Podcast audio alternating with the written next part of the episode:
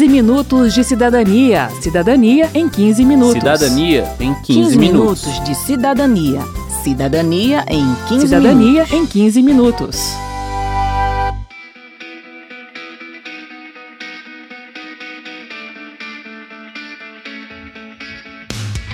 Desde fevereiro de 2021, o Brasil tem um Banco Central autônomo. Mas você sabe o que significa ter um Banco Central autônomo? Bem, este é o tema do 15 Minutos de Cidadania, que começa agora. Eu sou Verônica Lima. E eu sou Márcio Aquilissardi.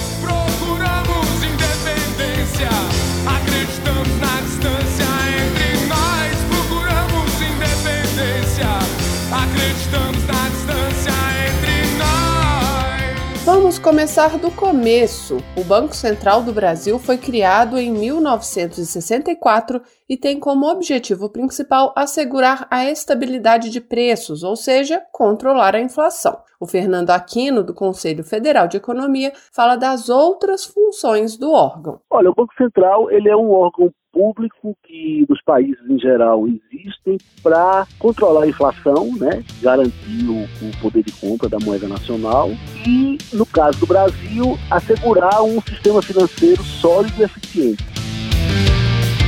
A inflação é o aumento generalizado e sistemático dos preços de produtos e serviços, o que faz com que a gente compre menos bens com a mesma quantidade de dinheiro.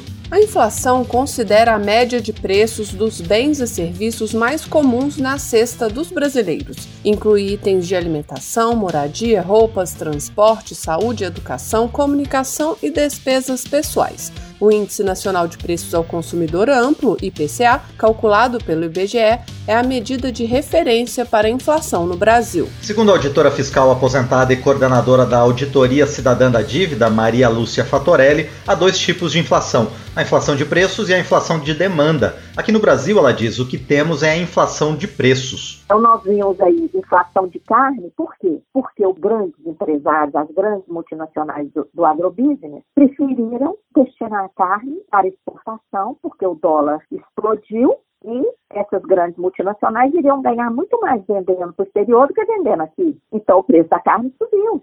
O arroz, os grandes agricultores destinaram o arroz para exportar, ganhando muito com dólar alto e para o povo brasileiro em plena pandemia, o preço do arroz explodiu. A inflação por demanda, continua Fatorelli, não existe no Brasil e está longe de existir, pois para chegarmos a esse ponto seria necessário, segundo ela, aumentar muito a quantidade de dinheiro na mão das pessoas e mudar o perfil da nossa população de poupador para consumidor. Para chegar nesse ponto de produzir inflação, tem que chegar num cenário em que todas as pessoas estão com muita moeda em mão e com elevada propensão a consumir. Esse é o termo técnico. O que, que é isso? Elas não vão querer fazer poupança nenhuma, não vão querer investir em mercado financeiro, não vão querer investir em algum ativo fixo, tipo imóvel. Elas vão querer consumir.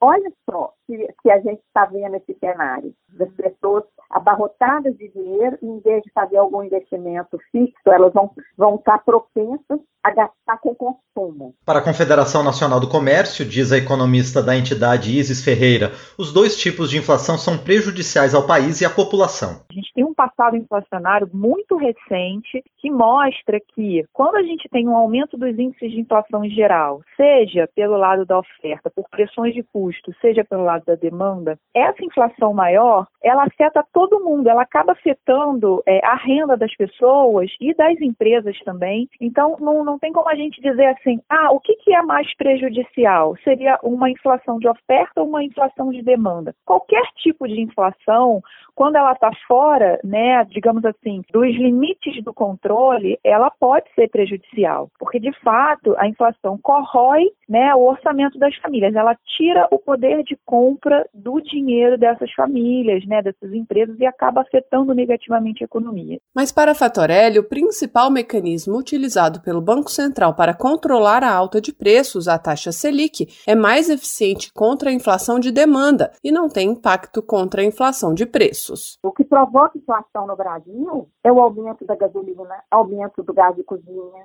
de todos os combustíveis, aumento de energia, aumento de preço de alimentos. Tem um documento do próprio Banco Central que diz isso. Subir Selic vai baixar esses preços? Claro que não.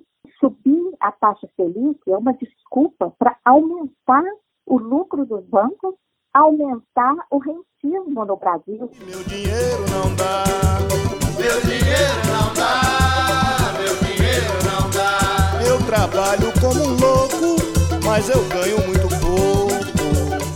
A meta de inflação é definida pelo Conselho Monetário Nacional, composto pelo ministro da Economia, pelo presidente do Banco Central e pelo secretário especial de Fazenda do Ministério da Economia. Depois de definida pelo Conselho, a meta passa a ser perseguida pelo Banco Central por meio da política monetária. O principal instrumento para controlar a inflação é a taxa Selic, que é considerada a taxa básica de juros da economia, pois influencia as demais taxas de juros do país, como as de empréstimos, de financiamentos e de aplicações financeiras. A Há ainda na política monetária mecanismos voltados para o controle da quantidade de dinheiro em circulação na economia. O controle da inflação pela taxa Selic funciona assim. Quando ela sobe, as pessoas se interessam mais em poupar para ver seu dinheiro render juros no banco. Quando a Selic está muito baixa, o apelo do sistema financeiro diminui e se torna mais interessante investir na economia real, ou seja, expandir o negócio no caso das empresas ou adquirir novos bens no caso do cidadão. Assim, grosso modo, o Banco Central eleva a Selic quando as pessoas começam a comprar demais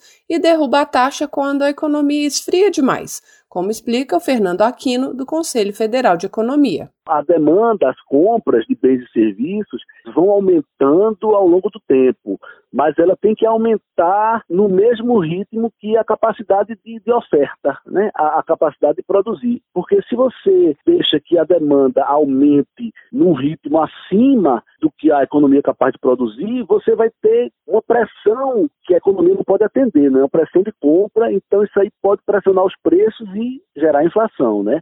Se você cresce num ritmo, essa demanda abaixo do que a economia pode produzir, você vai gerar desemprego, porque é, a economia não vai empregar tudo que pode para poder atender, que você está crescendo abaixo. Então, o Banco Central ele precisa calibrar para poder nem, nem crescer acima nem abaixo da capacidade de produção da economia. O argumento de Maria Lúcia Fatorelli, no entanto, é de que no Brasil a demanda nunca chega a ser alta o suficiente para gerar esse tipo de inflação e que esse mecanismo só faz com que os bancos deixem de ofertar crédito aos cidadãos e empresários para ver o seu próprio dinheiro render no sistema financeiro, ou ofertem esse crédito a um custo mais alto, o que pode contribuir para elevar a inflação, pois todo aumento de custos é repassado ao consumidor. E se o empresário não investe no seu negócio, não há geração de emprego e a economia para de crescer, conclui Fatorelli. E essa crise que o Banco Central produziu, ela, ela atingiu todos os setores. Se você olhar o que, aconteceu de 2014 para cá, que ele começou a produzir em 2014, já, o PIB já ficou zero em 2014, 2015, 2016 foi aquela queda de 7%.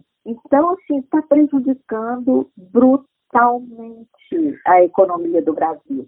E a independência do Banco Central tem a ver com isso, porque se nós conseguirmos colocar um presidente estadista no poder, ele pode chegar e falar: Banco Central, chega dessa farra. Ele pode proibir determinados mecanismos e colocar regra. Com o Banco Central independente, não adianta eleger quem quer que seja o Banco Central vai fazer o que o mercado financeiro fizer. Esse é o principal motivo que levou o deputado Merlong Solano, do PT do Piauí, a votar contra a autonomia do Banco Central. As decisões do órgão podem se chocar com o direcionamento da economia proposto pelo governo, que representa a vontade dos eleitores. Eu não vejo como políticas tão importantes para a sociedade estejam fora do controle do poder legitimado pelo povo a cada quatro anos entregar apenas para técnicos tal soma de poder. Técnicos que muitas vezes se formam dentro do sistema financeiro.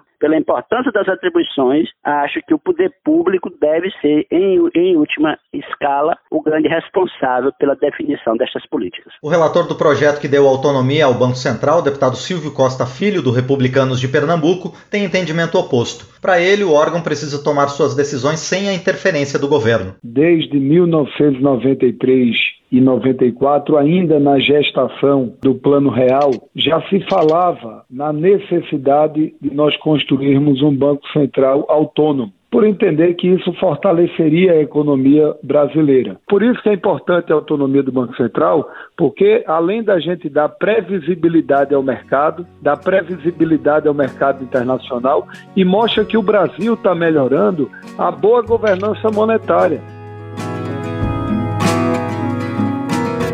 Pela nova lei, o Banco Central é uma autarquia federal, sem vínculo com nenhum ministério e com autonomia técnica, operacional, administrativa e financeira. O presidente e os diretores do órgão serão indicados para mandatos de quatro anos pelo presidente da República e deverão ser aprovados pelo Senado Federal. O mandato do presidente do Banco Central começa na metade do mandato do presidente da República, e os mandatos dos diretores começam e terminam em datas diferentes, de modo que a cada ano há a substituição de dois dos oito diretores. Os mandatários não poderão ser livremente demitidos pelo presidente da República, apenas quando forem condenados pela prática de improbidade administrativa ou de crime com pena de proibição de acesso a cargos públicos, ou quando apresentarem comprovado e recorrente desempenho insuficiente para o alcance dos objetivos do Banco Central. Nesse caso, o Conselho Monetário Nacional deverá submeter ao presidente da República a proposta de demissão, que deverá ser aprovada por maioria absoluta pelo Senado Federal. Maria Lúcia Fatorelli alerta, no entanto, que o presidente do Banco Central tem assento no Conselho Monetário Nacional. Quem é o Conselho Monetário Nacional?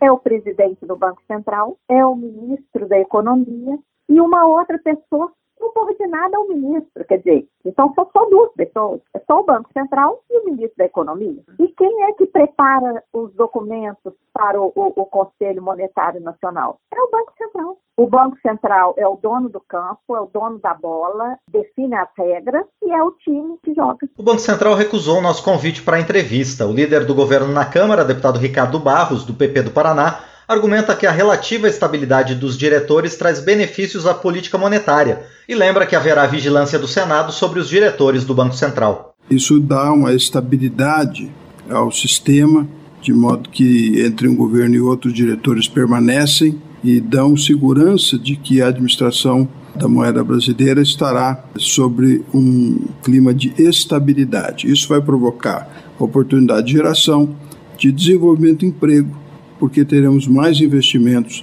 e custo de rolagem da dívida mais baixa. A economista da Confederação Nacional do Comércio, Isis Ferreira, ressalta ainda que a lei impõe um segundo objetivo ao Banco Central, que, segundo ela, vai garantir mais compromisso da instituição com outros aspectos da economia. Além né, de manter as metas, de perseguir as metas inflacionárias, é manter o nível de emprego e também a atividade econômica, um olhar para a atividade econômica e para a geração de emprego no país por mais que seja um objetivo secundário, ele também entrou no mandato do Banco Central. Na letra da lei, o objetivo fundamental do Banco Central é assegurar a estabilidade de preços e, sem gerar prejuízo a esse objetivo principal, ele deve também zelar pela estabilidade e pela eficiência do sistema financeiro, suavizar as flutuações do nível de atividade econômica e fomentar o pleno emprego. Para o deputado Merlon Solano, o foco no emprego não deveria ser secundário. No mundo todo, a política de juros é um dos instrumentos principais de combate à inflação. Né? Quando se aumenta a taxa de juros, há